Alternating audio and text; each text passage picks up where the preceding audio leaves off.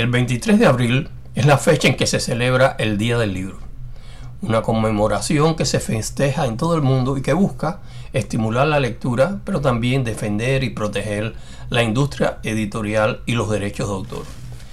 La instauración de un Día del Libro Mundial es relativamente reciente. Fue en 1995 cuando la UNESCO aprobó, a propuesta de la Unión Internacional de Editores, la celebración del Día Internacional del Libro y del Derecho Autor, su nombre completo.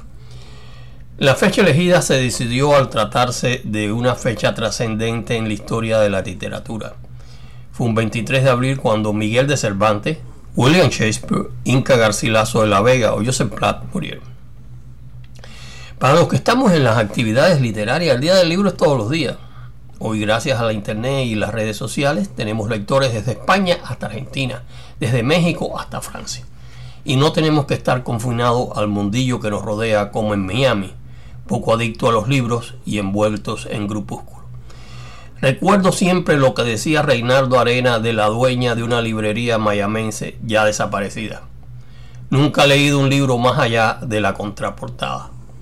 Perfecto retrato de todo el mundillo intelectual de esta ciudad, que Reinaldo Arenas conoció bien.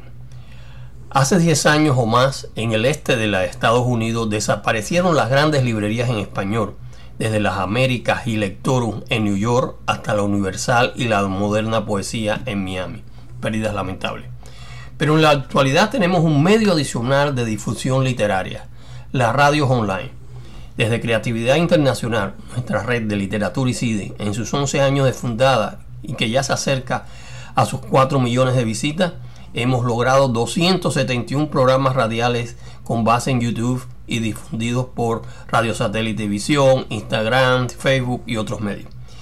Tenemos el acceso de nuestros libros a la inmensa Amazon para los que leen de verdad. Para los que amamos la literatura, el Día del Libro es todos los días. Les ha hablado Ismael Lorenzo.